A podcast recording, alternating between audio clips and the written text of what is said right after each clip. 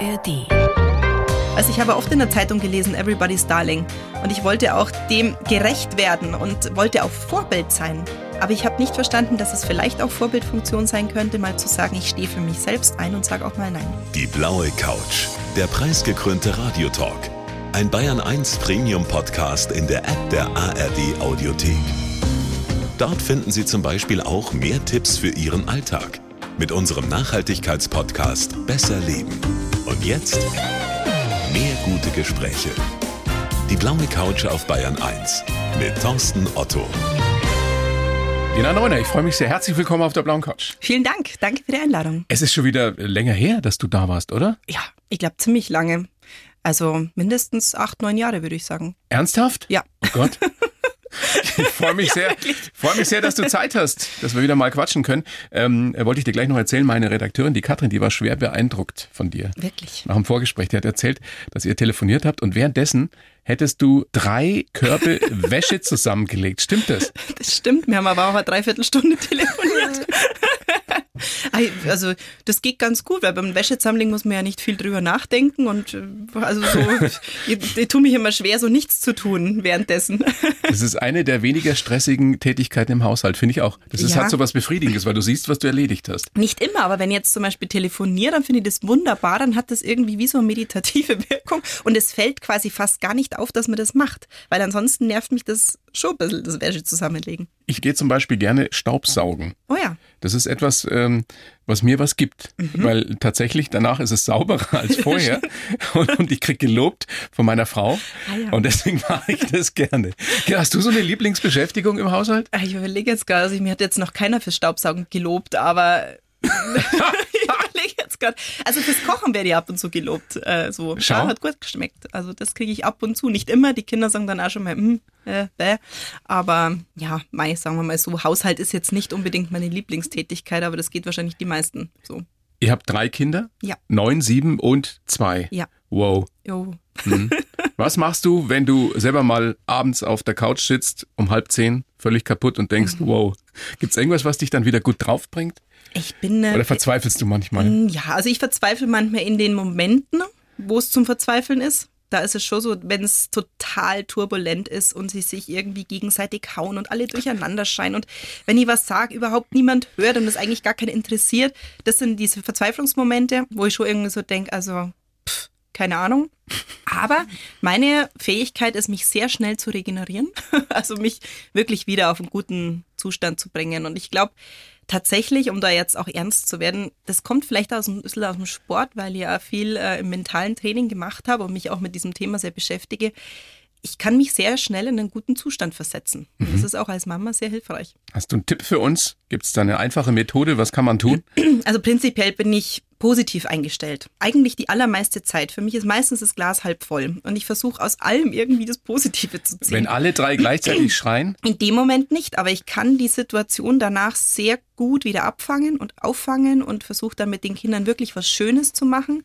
Und finde es zum Beispiel total schön, wenn wir dann wieder beieinander sitzen und Geschichte lesen und also früher oder ganz am Anfang, als ich Kinder hatte, hat mich das gestresst, dieses ins Bett bringen, dass das immer so lange gedauert Ah, ja. hat bis alle geschlafen haben und dann sitzen ewig am Bett.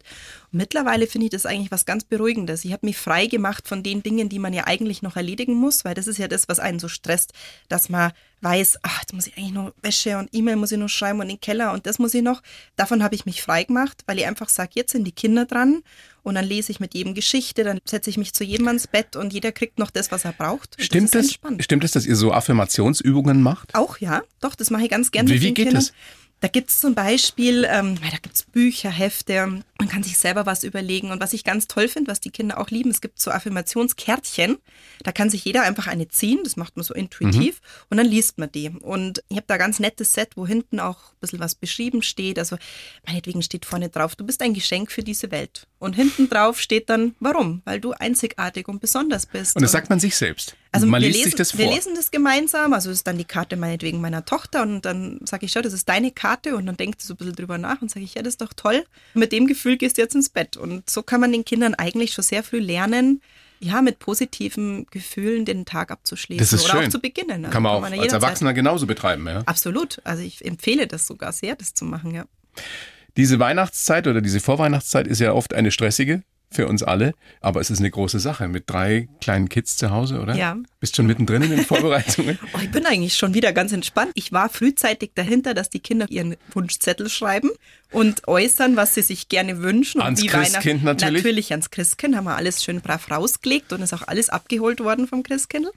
Und dann hat sich das Christkind sehr frühzeitig gekümmert, möglichst einige der Wünsche, nicht alle, weil viele, viele nicht zu erfüllen waren. Also gerade unser Mittlerer, der hat sehr spezielle Wünsche. Zum Beispiel? Kettensäge. Bitte was? Der Siebenjährige will eine Kettensäge? Also unser Mittlerer, der ist tatsächlich so, dass der nur Erwachsenengeschenke immer mag. Der ist sehr weit schon vom Denken her und für ihn, er sagt so Spielsachen und Kindersachen, das interessiert ihn nicht. Aber was will er mit der Kettensäge? Ähm, Sachen bauen. Also er kennt das von meinem Mann, dass der in der Werkstatt, der hat eine Zimmerei und das sieht halt auch, dass da Okay, ab und zu ja. mal was abgeschnitten wird und er hätte aber am liebsten ein Kettensägen-Bauset, wo er die Kettensäge selber zusammenbaut, weil das findet er noch viel interessanter und einen Shido wünscht er sich. Okay. Und ein Motocross. und Ja. ein Motocross. Genau, also Ja. alles sehr leicht zu erfüllende Wünsche. also da hat das Christkind schon ganz schön Herausforderungen gehabt dieses Jahr. Es gibt jetzt ein Mountainbike, das ist quasi der Ersatz für Motocross. Und es gibt eine, einen Fuchsschwanz, eine Säge, Fuchsschwanzsäge. Viel Spaß für die Zukunft. Danke. Das lässt hoffen. Ja, schauen wir mal. also der Wunschzettel war wirklich lang und ich habe die ganze Zeit gedacht, okay, na also das geht nicht, na das geht nicht, das geht nicht und ich war echt am Verzweifeln, aber ich hoffe, wir haben jetzt ein paar nette Sachen gefunden und ja, er wird hoffentlich trotzdem Freude haben. Was gibt's für Rituale im Hause Neuner zu Weihnachten? Wir machen es eigentlich immer gleich. Wir sind am Nachmittag bei der Kinderkirche oder Kindermesse, wo man halt einfach schon, das ist so, finde ich, der Anfang von Weihnachten, von dem Heiligabend. Da gehen wir dann gemeinsam hin. Danach gibt es dann Abendessen bei uns gemütlich. Nur wir, also nur mein Mann und die Kinder und ich. Und dann gibt's Bescherung. Ist ja dann eh schon so, dass die Aufregung schon immer ziemlich groß ist. Und dann machen wir Bescherung. Dann Wird da vorher gesungen? also ich wäre jetzt schon so die Sängerin, aber die anderen ziehen da meistens nicht so mit, wobei die Kinder schon. Also, jein. Nein. Mittelfiel. Bei uns spielt die Spieluhr. Das ist für mich ganz tolles Ritual. Ich habe die als Kind im Erzgebirge beim Biathlonrennen gewonnen. Ganz eine schöne erzgebirgische. So eine richtig alte. Alte, Ja. also alt, die ist ja auch schon fast. Mal überlegen, wie alt ich bin, ja, fast 30 Jahre alt. Und die spielt immer Odo Fröhliche und das stelle ich dann immer ins Wohnzimmer, wo dann der Christbaum ist und wenn wir dann reingehen, mache ich die an. Und ich finde das so toll, diese Spieluhr. Ist schön, ja. Das ist wunderschön. Ich habe die dann auf dem Schrank stehen. Das ist eine ganz tolle Stimmung. Und das ist dann, da warten wir wirklich dann ein bisschen und schauen uns das erstmal an und hören die Musik. Das finde ich sehr romantisch und sehr schön. Was gibt's zu essen? Habt ihr so klassische Geschichte, irgendwie Bratwürst mit Kraut oder, Das ist oder bei uns Fondue? das ist immer ein bisschen ein Streitthema vorher, weil ich kenne das von uns daheim so ganz klassisch, Weißwürst und Brezen. Abends? Ja, das isst Weißwürst? man ja normalerweise immer Eben, vor ja. zwölf. Aber komischerweise in meiner ganzen Kindheit immer schon war das so, dass es bei uns am Heiligabend Weißwürst mit Brezen gegeben hat. Okay. Und als ich da mit meinem Mann Weihnachten gefeiert habe, habe ich so gedacht, naja, so ganz einfach irgendwie. Und naja, er mag keine Weißwurst und auf Nacht schon gar nicht. Und er kennt das so, dass seine Mama immer mindestens drei Gänge-Menü gekocht hat am Am Heiligabend. Heiligabend? Mhm, am Heiligabend. Und das war natürlich für mich schon ein bisschen eine schwierige Vorlage, weil ich so gedacht habe, naja gut, das war natürlich schon, wäre jetzt schon entspannt, ein paar Weißwürste in den Topf zu hauen und dann einfach zu essen. Ja, soll er halt selber kochen. Habe ich auch schon vorgeschlagen, aber ich glaube, das macht nicht so viel Sinn. Und was gibt's jetzt dann? Ja, ich glaube, es wird dieses Jahr Rouladen geben. Ah, sehr gut. weil ich die einfach lieb und eigentlich alle anderen auch und die kann man gut vorbereiten. Die werde ich dann schön durchziehen lassen den ganzen Tag und dann sind die wunderbar am Abend. Morgen, am Freitag, wirst du ja am Sternstundentelefon Ja. sitzen. Ähm, die Sternstunden für Kinder in Not gibt's jetzt seit 30 Jahren und ich darf dieses Jahr auch Pate sein für eine Don Bosco-Schule in, Mhm. in Passau. Und ich habe mir, als ich dort war, wieder gedacht, was das für ein Glück ist, wenn man gesunde Kinder hat, wenn man sich nicht drüber Sorgen machen muss, ob du morgen was zu essen hast, ob du dein Kind in die Schule schicken kannst. Geht dir das auch so, wenn du Mir geht es, an sowas denkst? Ja, mir geht es ganz oft so, vor allem weil ich mich mit dem Thema Dankbarkeit allgemein viel beschäftige. Also ich versuche wirklich jeden Tag, mich damit zu beschäftigen, für was ich dankbar bin. Einfach um zu sehen, wie gut es uns geht und eben auch um positiv zu sein und auch die kleinen Dinge, die so manchmal nicht gut laufen, nicht so wichtig zu nehmen, weil sie sind nicht wichtig. Es ist wichtig, also wie ich vorhin schon gesagt habe, ich finde es toll, wenn, auch wenn sie zwei Stunden geschrien haben, sitzen wir am Bett und ich weiß, die Kinder sind gesund, uns geht's gut und ich bin so froh und so dankbar und ich wollte unbedingt dieses Jahr auch dabei sein, weil ich davon einfach ein bisschen was zurückgeben will und sehe, dass es viele Familien gibt, die ja einfach da schwere Kämpfe führen müssen und es einfach nicht leicht haben und ich da meinen Teil dazu beitragen möchte. Ganz, ganz tolle Geschichte, die Sternstunden. Ähm, ich habe mir auch in dem Zusammenhang wieder überlegt, ähm, wie schwer das immer wieder ist, den eigenen Kindern zu vermitteln, diese Dankbarkeit. Und ein bisschen Demut ist ein großes Ja. Wort, aber Ja. äh, dass es einfach nicht selbstverständlich ist, Ja. so wie wir leben dürfen. Ja, ne? wirklich. Wie, wie schafft ihr das? Wie machst du das? Deine sind ja noch relativ klein. Wir reden da auch viel drüber. Wir haben tatsächlich dieses Thema jetzt auch die letzten Tage immer wieder gehabt, weil es ja auch, ich meine, Weihnachten, diese tausend Geschenkewünsche, die man hat, das ist schon sowas, wo ich ja permanent in einem Zwiespalt mich befinde, weil ich finde, wir haben eh schon so viel. Wir leben im absoluten Überfluss. Wir haben nie Mangel erlebt. Und so wie jetzt mein mittlerer Sohn, ich meine, der hat noch kein Bewusstsein dafür, aber der wünscht sich halt wirklich alles Mögliche und geht halt wie selbstverständlich davon aus, dass er das auch kriegt. Aber Wenn- versteht ihr schon, dass es nicht allen Kindern so geht? Ja, genau. Also ich habe ihm das dann wirklich erklärt. Wir standen vor dem Buchgeschäft gestern und haben ins Schaufenster geschaut und hat ein Buch gesehen, das hat 40 Euro kostet, Kochen mit Feuer. Das will ich haben. Ich will das jetzt Er haben. will ein Buch kochen ja, mit Feuer. Kochen mit Feuer, will er. Sag ich, wir kaufen jetzt kein Buch für 40 Euro für Kochen mit Feuer. Doch, er will das. Sag ich, du kochst doch nicht. Ja, aber ich möchte mir das anschauen.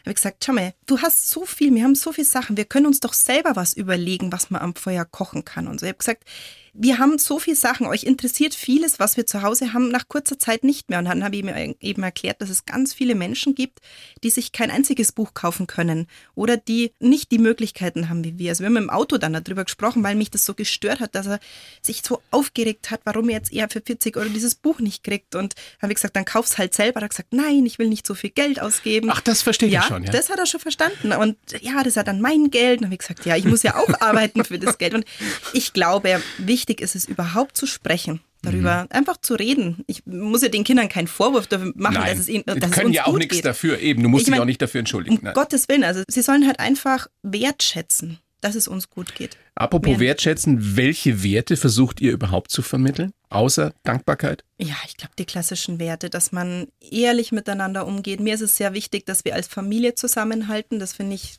ich bin so aufgewachsen mit einem ganz engen Familienverbund. Das ist auch heute noch so. Und das wünsche ich mir auch, dass die Kinder eine Wertschätzung auch der Familie gegenüber haben, dass wir ein gutes Miteinander einfach zu Hause haben, liebevoll miteinander sind. Ja, dass wir ehrlich sind, dass wir auch teilen, auch anderen was abgeben. Das ist natürlich jetzt gerade an Weihnachten ja auch immer wieder ein Thema.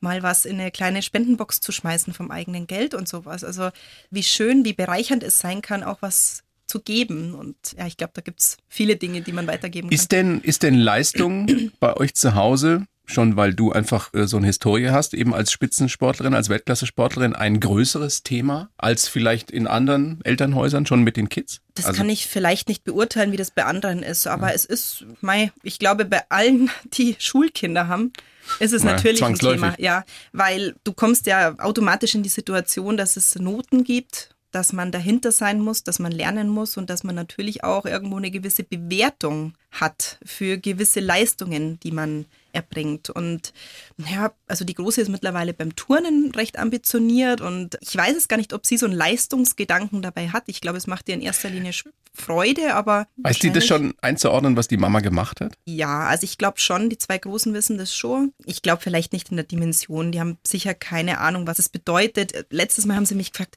du Mama, da steht ja Magdalena Neuner Loipe. Ist, ist das deine Loipe? Ist das, weil du berühmt bist? Dann habe ich gesagt, ja, ja, das ist meine Loipe. Ach, das ist cool, das ist cool. Also das ist eigentlich bei uns daheim kein großes Thema, aber die Kinder wissen das natürlich. Jetzt sind die sicher super sportlich, die Kids. Wenn eine oder einer von denen mal sagt, ich möchte aber auch so richtig angreifen, völlig wurscht in welchem Sport, wie sehr wirst du es fördern, unterstützen? Wie sehr wirst du vielleicht auch warnen? Na, solange der innere Antrieb da ist, solange mein Kind das aus eigenem Willen und mit bestem Wissen und Gewissen machen will, werde ich das immer 100% unterstützen, egal was es ist. Meine Tochter, die hat jetzt erst im Sommer zum Turnen angefangen und macht das mit einer Freude, obwohl das Trainingspensum schon nicht wenig ist für das, dass sie gerade eingestiegen ist. Und egal, was sie macht, ich würde sie überall hinfahren. Ob das sie ist kreativ, sie malt gern, sie spielt Klavier. Also ich fahre auch, weiß ich nicht, zu jedem Klavierunterricht und zu allem Möglichen, weil es mir wahnsinnig wichtig ist, die Kinder dahingehend zu fördern und herauszufinden, was passt zu den Kindern. Das finde ich eine ganz wichtige und tolle Aufgabe, die wir Eltern übernehmen dürfen. Und ich glaube, da muss man halt aufpassen, dass man nicht sein eigenes Genau. Der Grad ist ja sehr schmal Genau. zwischen fördern und drängen, schubsen Genau. und vielleicht auch die eigenen äh, Träume Ja. in den Kids verwirklichen. Aber das ich würde jetzt von mir selbst sagen, dass ich das gar nicht tue. Wenn jetzt, mein, unser Mittlerer hat schon mal gesagt, er würde gern Biathlon-Olympiasieger werden. Da habe ich dann schon mal so geschaut und habe mir gedacht im Nachhinein, wenn er das wirklich wollte, dann würde ich ihn 100% unterstützen. Und natürlich ist es mit viel Arbeit verbunden, aber ich würde es wieder genauso machen. Ich habe da meinen Traum leben dürfen und ich habe es geliebt, Leistungssportlerin zu sein. Mit allen Herausforderungen, ganz klar. Aber es hat mich auch zu dem Menschen gemacht, der ich jetzt bin. Absolut. Es wird ja wirklich gerade bei uns in der Gesellschaft viel drüber diskutiert, über die Bedeutung von Leistung, über den Leistungsbegriff ja. an sich und, und wie zeitgemäß unser Verständnis davon überhaupt noch ist.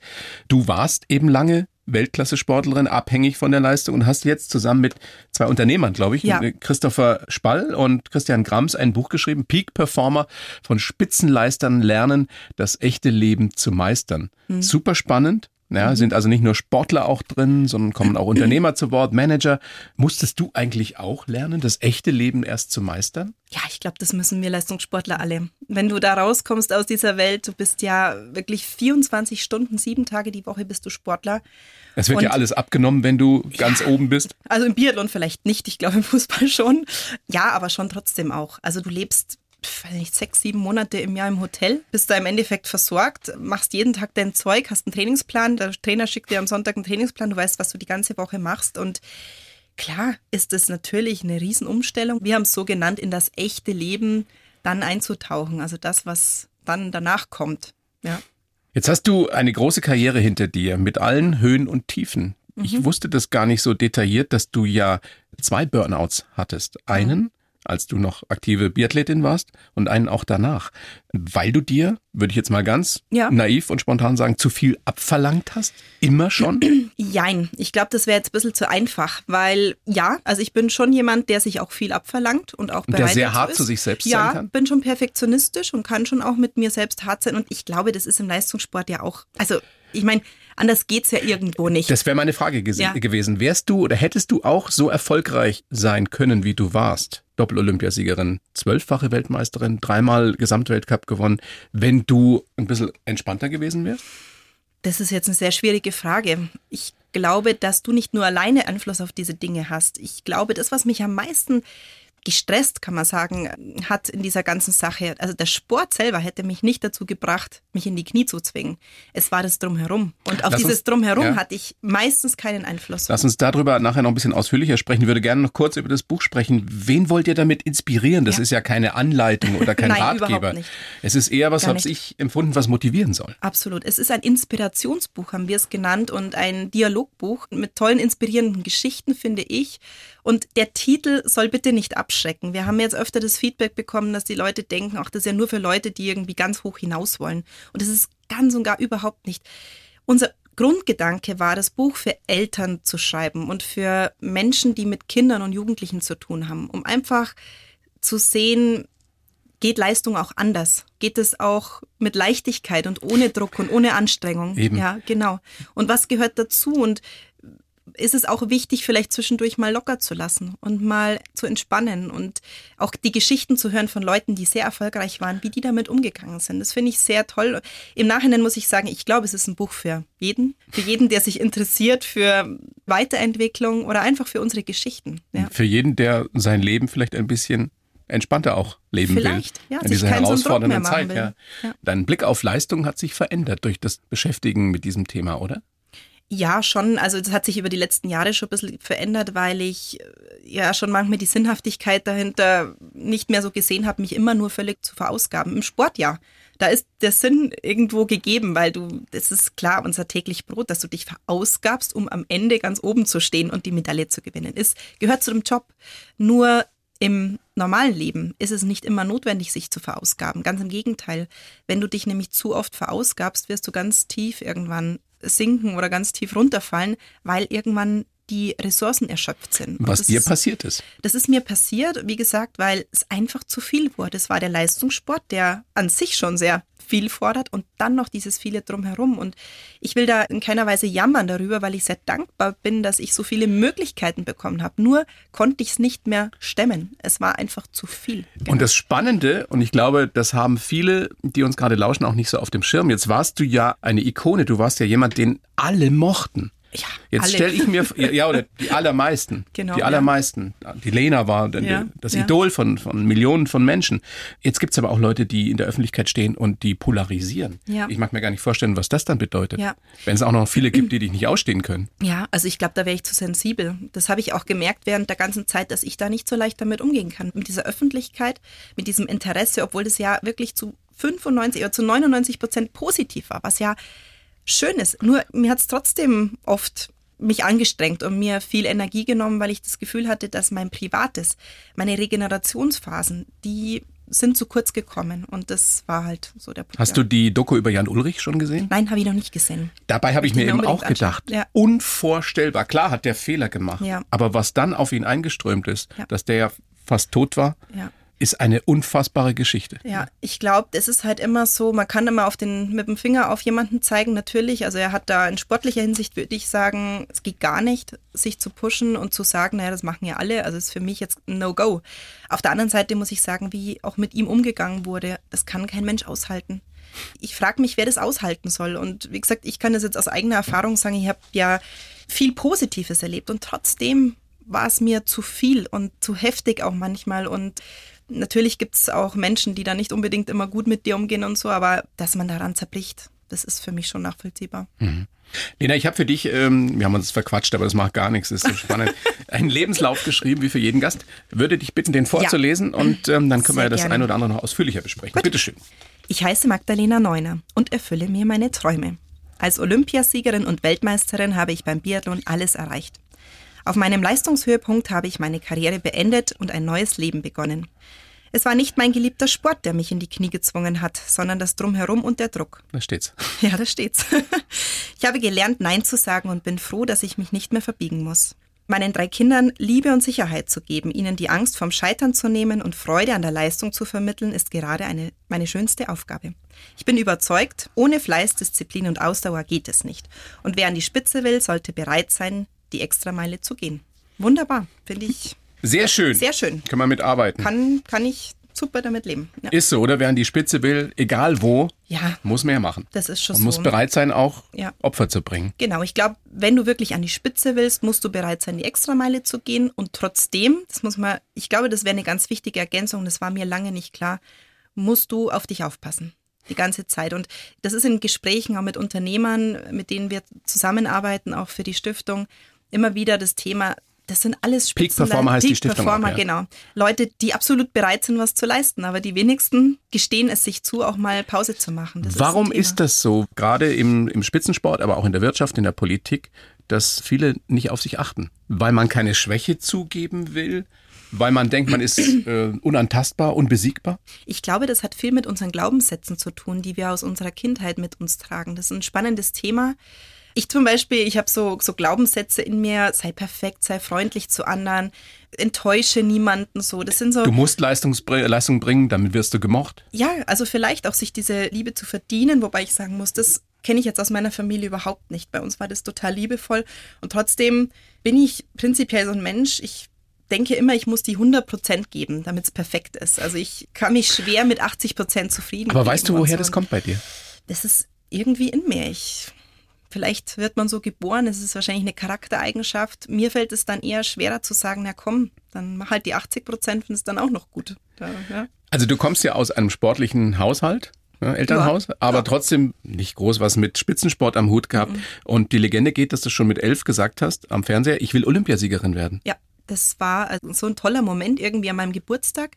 Morgens hatte meine Mama Kuchen gebacken und wir durften vor der Schule noch Olympische Spiele schauen. Das waren die Spiele in Nagano 98 und da hat Uschi Diesel Bronze gewonnen, der, im Einzel, glaube ich, war es.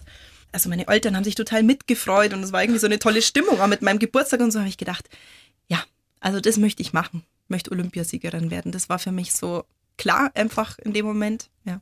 Aber es war ja nicht nur so ein Gedanke einer Elfjährigen, sondern du hast ja dann auch wahnsinnig viel dafür getan, dass das auch Ja. so gekommen ist. Ich habe ja schon Biathlon gemacht zu dem Zeitpunkt und ab da hatte ich so dieses, jedes Mal, wenn ich ins Training gegangen bin, hatte ich diesen Traum. Also ich wusste jetzt auch ganz genau, wofür ich das tue. Und Das hast vorher, du immer vor Augen gehabt. Ich glaube nicht bei jedem Training. Also, aber das war irgendwas, was sich dann so in mir verankert hat und nie weggegangen ist. Und klar habe ich da nicht die ganze Zeit drüber nachgedacht, aber es war immer wieder was, wo ich gedacht habe, Mensch, wenn ich das mal schaffen kann, das wäre schon großartig. Und du hast es geschafft, sogar Ja. Doppel-Olympiasiegerin in Vancouver. Und Silber. Drei Medaillen. Ja. Wahnsinn. Wahnsinn. Geboren bist du am 9. Februar 87 in Garmisch-Partenkirchen, dann in Walgau aufgewachsen. Das heißt, du bist erst 36 und hast im Endeffekt schon ein Leben hinter dir. Ist ja, so, ne? Na, das ist wirklich so, dass ich manchmal denke, das war wie in einem anderen Leben. Wie wenn das, ja, ich meine, das ist schon ein Teil von mir und ganz klar. Ich meine, ich habe ja auch die Pokale und die Medaillen und ich, ich kann mich ja auch an alles erinnern. Und trotzdem, jetzt als Mama und mit allen anderen Dingen, die ich so mache, muss ich das immer wieder schon so ein bisschen für mich zurückholen und sagen, ja stimmt, das gehört ja auch zu diesem Leben dazu. Es kommt, kommt mir schon so lang vor irgendwie. Wenn du so alte Filmaufnahmen siehst, also alte Filmaufnahmen von vor 15 Jahren oder so, was Ja. denkst du? ich finde es dann schon wieder schön. Also ich mache es nicht bewusst, dass ich jetzt irgendwie bei YouTube mir abends irgendwas raussuche, aber wenn ich dann mal die Filme sehe, dann werde ich schon auch emotional. Also finde ich dann auch schon sehr schön und kann mich auch gut in die Zeit hineinversetzen und ja, bin sehr dankbar und sehr wertschätzend dieser Zeit gegenüber. Wo hast denn deine ganzen Trophäen, Medaillen? Das darf ich jetzt nicht laut sagen, aber das meiste ist im Keller in Kisten. aber ich muss Das dazu meiste. sagen, ich, ich muss aber Diese dazu sagen, Tonne an Medaillen Nein, und oh Pokalen. Gott, ja, wirklich, es sind viele, viele Kisten. Ich habe es beim Umzug, wir sind vor drei Jahren umgezogen, haben wir es in den Kisten gelassen, weil es sollte eine Ausstellung geben mit meinen Sachen. Mhm. Und dann haben wir gesagt, naja, bevor wir es jetzt auspacken, lassen wir es doch jetzt in den Kisten, um es dann zur Ausstellung zu bringen. Nur die Ausstellung gibt es noch nicht. Also Liegt's deswegen, alles in den Kisten. Alles, auch die Nein. zwei olympischen die Goldmedaillen? olympischen Goldmedaillen sind im Banktresor. Die sind weich gebettet und in Sicherheit. Ab und zu hole ich sie auch mal und freue mich. ja? Ja. Fasst sie an? Ja, schon. Das ist auch Bei- schön, wenn man du, sie nicht. beißt du drauf? Na, das mache ich ja selten. Aber ich tatsächlich bin ich auch sehr stolz auf mich. Und ich glaube, das darf man auch sagen. Früher hat es so diesen Satz gegeben, Eigenlob stinkt. Aber ich finde das sehr wichtig, dass wir uns selbst auch dafür loben, was wir geschafft haben. Das ist was, was wir wieder in unsere Gesellschaft auch verankern sollen, auch stolz darauf zu Also, sein. wenn du nicht stolz auf dich sein darfst, wer denn dann? Jeder sollte stolz auf das sein, ja, was schon, er erreicht aber wenn man so viel erreicht hat, hast du das jemals als selbstverständlich erachtet? Nein, als selbstverständlich überhaupt nicht. Ich habe manchmal habe ich gedacht, das ist wie im Traum. Das ging ja auch manchmal alles so schnell, dass ich gedacht habe, oh Gott, also ist das jetzt noch Realität, wirklich? Also auch bei den Olympischen Spielen dann Silber und zweimal Gold und dann diese ganze drumherum, das war wie in so einem wie eine Achterbahn, wirklich. Umso erstaunlicher, wenn man die näheren Umstände nicht kennt. Es gibt eine Geschichte, dass du nach Vancouver nach Hause gekommen bist, großer Empfang zu Hause und du sollst danach im Auto gesessen haben und geweint haben. Ne, ich war auf jeden Fall einfach echt fertig. Also wir sind heimgeflogen aus Kanada. Ich habe schon boah, ewig nicht geschlafen, weil wir nur natürlich eine kleine Party gemacht haben danach. Muss man ja auch machen. Und dann sind wir in Frankfurt gelandet, haben da Eintragung Goldenes Buch und so gehabt, sind dann nach München weitergeflogen und hatten da Autokorso. Das hat sich ziemlich lang gezogen. Wir mussten die ganze Zeit winken im Auto und ich konnte echt nicht mehr. Ich hab, bin dann immer eingeschlafen und irgendwann war ich mit den Nerven so am Ende, wenn man diesen, dieses Schlafdefizit hat und dann schon einfach körperlich und mental schon ziemlich runter ist. Und dann waren wir auf dem Rathausbalkon wieder winken. Und ich war so fertig. Also ich habe mich nur noch ins Bett gelegt. Ich habe Stunden geschlafen. Ich bin irgendwann aufgewacht, wusste nicht, wer ich bin, wo ich bin, was passiert ist. Also war irgendwie, ich war echt fertig. Komplett überfordert. Und dann hatten wir auch noch ein paar Wettkämpfe, das ging noch alles ganz gut, aber nach der Saison hatte ich echt, boah, also ich habe keinen Fuß mehr von anderen gekriegt und konnte auch erstmal nicht trainieren. Ich habe erst im Juni dann wieder angefangen zu trainieren, weil mir auch einfach das Ziel gefehlt hat, wofür ich dann wieder trainieren soll. Also kein klassischer Burnout, sondern im Endeffekt eine Mischung auch aus körperlichen und mentalen. Ja, ich glaube auch. Also es ist halt so gewesen, dass ich wirklich im Bett gelegen bin und auch keine Motivation hatte, aufzustehen. Also und auch, wenn einmal das Telefon klingelt hat, war es mir schon viel zu viel. Also ich war nervlich überlastet, mental und körperlich auch kaputt. Aber ich glaube, dass es eher aus dem mentalen Thema kam, dass ich einfach auch nicht mehr die Motivation hatte, aufzustehen und was zu machen. Wie lange hat es gedauert, bis du wieder fit warst? Ja, also wie gesagt, im Juni habe ich dann angefangen zu trainieren, also April, Mai, zwei Monate, wo ich wirklich mal so komplett nichts machen konnte und wollte. Und im Juni hatte ich mich dann gut berappelt, hatte neue Ziele gesteckt, hatte aber auch Entscheidungen getroffen und dann ging es weiter. Zwei Jahre später hast du dann aufgehört. Genau. Dieser Gedanke daran, war der schon da bei diesem ersten Burnout? Der hat sich da eigentlich so das erste Mal gezeigt und hat mich dann auch, glaube ich, so ein bisschen durcheinandergewirbelt, weil ich gemerkt habe, oh, irgendwas ist in mir passiert. Ich habe noch nie vorher über Karriereende nachgedacht. Ich meine, ja, Quatsch, Du warst ja auch noch jung, du warst 23, 23, ja. Aber plötzlich habe ich gemerkt, oh, okay, was ist eigentlich mein nächstes Ziel? Und wie lange will ich das eigentlich noch machen? Will ich überhaupt noch mal zu den Olympischen Spielen? Das hat mich, also da habe ich echt viel, viel, viel drüber nachgedacht. Und da hat sich das so ein bisschen manifestiert, dass mein Bauchgefühl irgendwie gesagt hat, naja, also Heimweltmeisterschaft noch und dann mal schauen. Und dann ist dieser Gedanke immer fixer geworden, ja.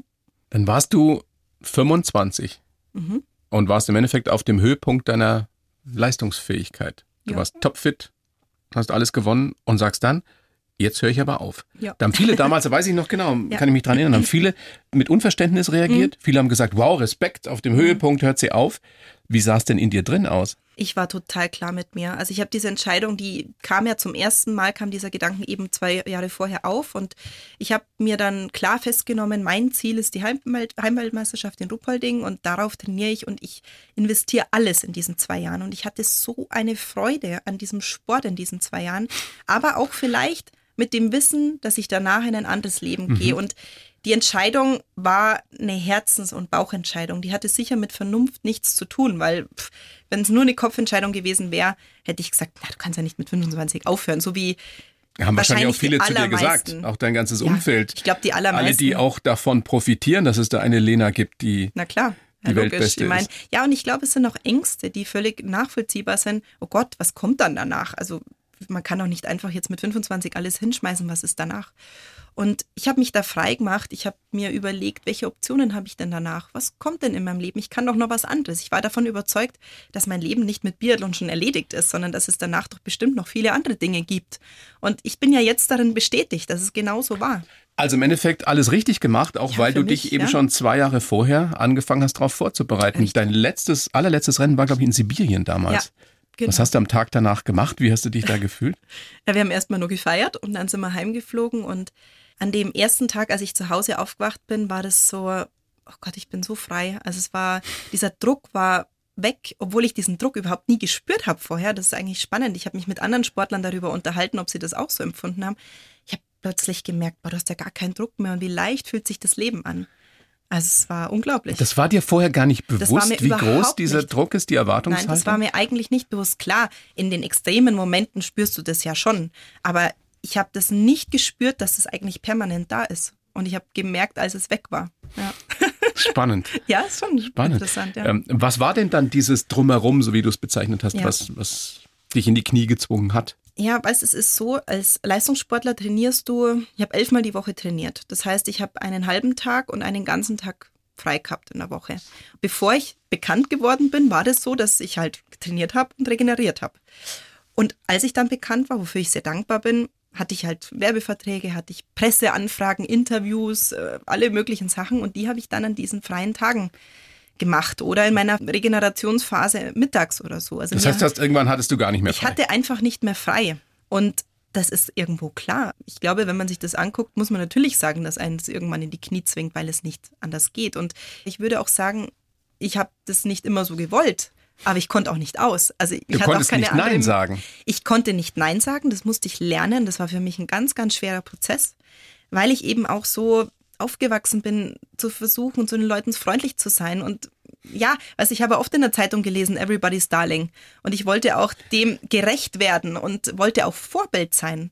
Aber ich habe nicht verstanden, dass es vielleicht auch Vorbildfunktion sein könnte, mal zu sagen, ich stehe für mich selbst ein und sage auch mal Nein. Was das für ein Druck, ein unbewusster Druck offenbar gewesen sein muss, dass du immer allen Erwartungen gerecht geworden ja. bist. Du bist ja auch selten gescheitert. Es war ja nicht so, dass du irgendwie mal wirklich in einem Tief drin warst. Das hat auch mit viel Selbstdisziplin zu tun, aber ja, wie gesagt, es ist halt dann am Ende auch ein Energieräuber, wenn du versuchst, allen gerecht zu werden. Heute würde ich sagen, um Gottes Willen, man kann nicht jedem gerecht werden. Also man kann auch nicht von jedem gemocht werden und Nein, man will es ja letztendlich gar auch nicht. Und, und jetzt bin ich auch so, dass ich sage, um Gottes Willen, ich möchte auch gar nicht allem gerecht werden. Ich möchte in erster Linie mir gerecht werden und auch meiner Familie natürlich. Jetzt haben sich die Prioritäten sowieso verändert.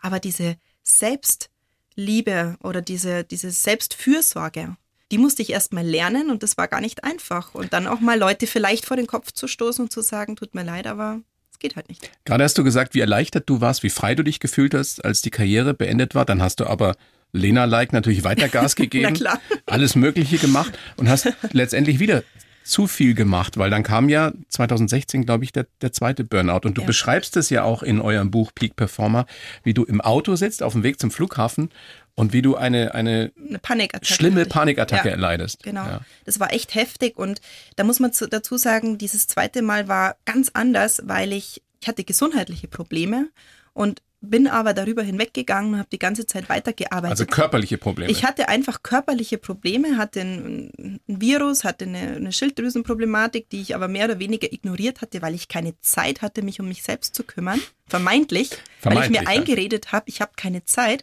Und weil es aber auch Leute gab, vermeintlich Berater, die der Meinung waren, Komm, geht schon noch. geht schon noch und stell dich nicht an, so ungefähr. Und andere können das auch und jetzt mach. Und da war es wirklich so, ich war auf dem Weg zum Flug und war im Auto und ich habe keine Luft mehr gekriegt. Ich habe wirklich gedacht, ich habe jetzt einen Herzinfarkt. Ich bin stehen geblieben. Ich habe gedacht, das Leben zieht an mir vorbei und habe gemerkt in dem Moment, also so kann ich nicht weitermachen. Ich habe tatsächlich den Termin noch gemacht. Ich habe meinen Flieger gerade noch geschafft. Ich bin eine halbe Stunde auf dem Parkplatz gestanden und habe mich irgendwie gesammelt. Aber im Nachhinein muss ich sagen, also ein größeres Zeichen kann man nicht bekommen, als dass man. Dein Arzt soll zu dir gesagt haben, das war kurz vor knapp. Na, ich war einfach bei null. Also mein Energielevel war einfach bei null und er hat gesagt, dass ich noch gerade hier reinlaufe. Es grenzt an ein Wunder. Ich hatte drei verschiedene verschleppte Viruserkrankungen, Schilddrüsenüberfunktion und war energetechnisch am Limit. Mein kleiner Sohn war ein Dreivierteljahr alt, die große zweieinhalb. Ja, ich meine, das ist ja irgendwo klar, dass du dann am Zahnfleisch kommst. Und da liest du auch noch ja. Schlagzeilen über dich wie Lena Ja. Neuner nach dem zweiten Kind oder das zweite Kind äh, Später sch- dann, ja. in den Burnout oder so. Ja, später. Also das fand ich dann auch ungerecht meinem Kind gegenüber, weil die Kinder können dafür ja nichts. Das bist du selber. Du bist selber dafür verantwortlich. Und ich kann jetzt auch natürlich schimpfen, dass Leute mich dazu gebracht hätten, dass ich das mache. Am Ende triffst du immer selbst die Entscheidung. Und ich war nicht reif genug vielleicht und habe mich nicht getraut, auch mal zu sagen, hey Leute, also hier ist meine Grenze. Ich habe lernen müssen, wo sind meine persönlichen Grenzen und diese Grenzen auch aufzuzeigen. Aber ich muss wieder sagen, ich bin sehr dankbar dafür, dass mir das passiert ist. Sehr, sehr.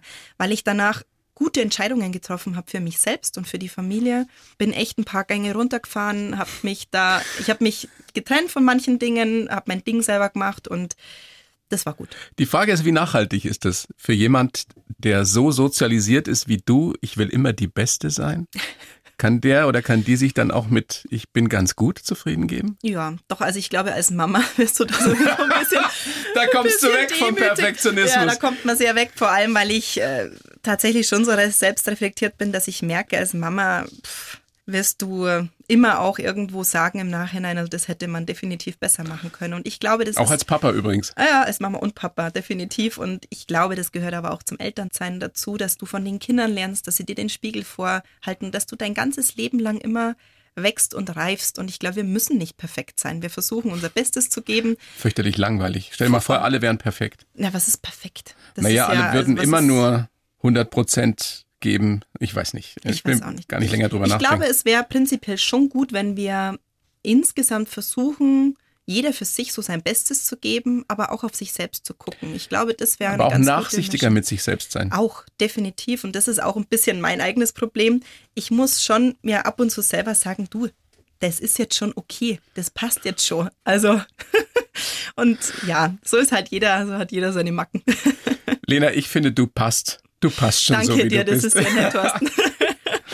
Vielen, vielen Dank für das Gespräch. Sehr Sagt gerne. gerne nochmal euer tolles Buch Peak Performer von Spitzenleistern lernen, das echte Leben zu meistern.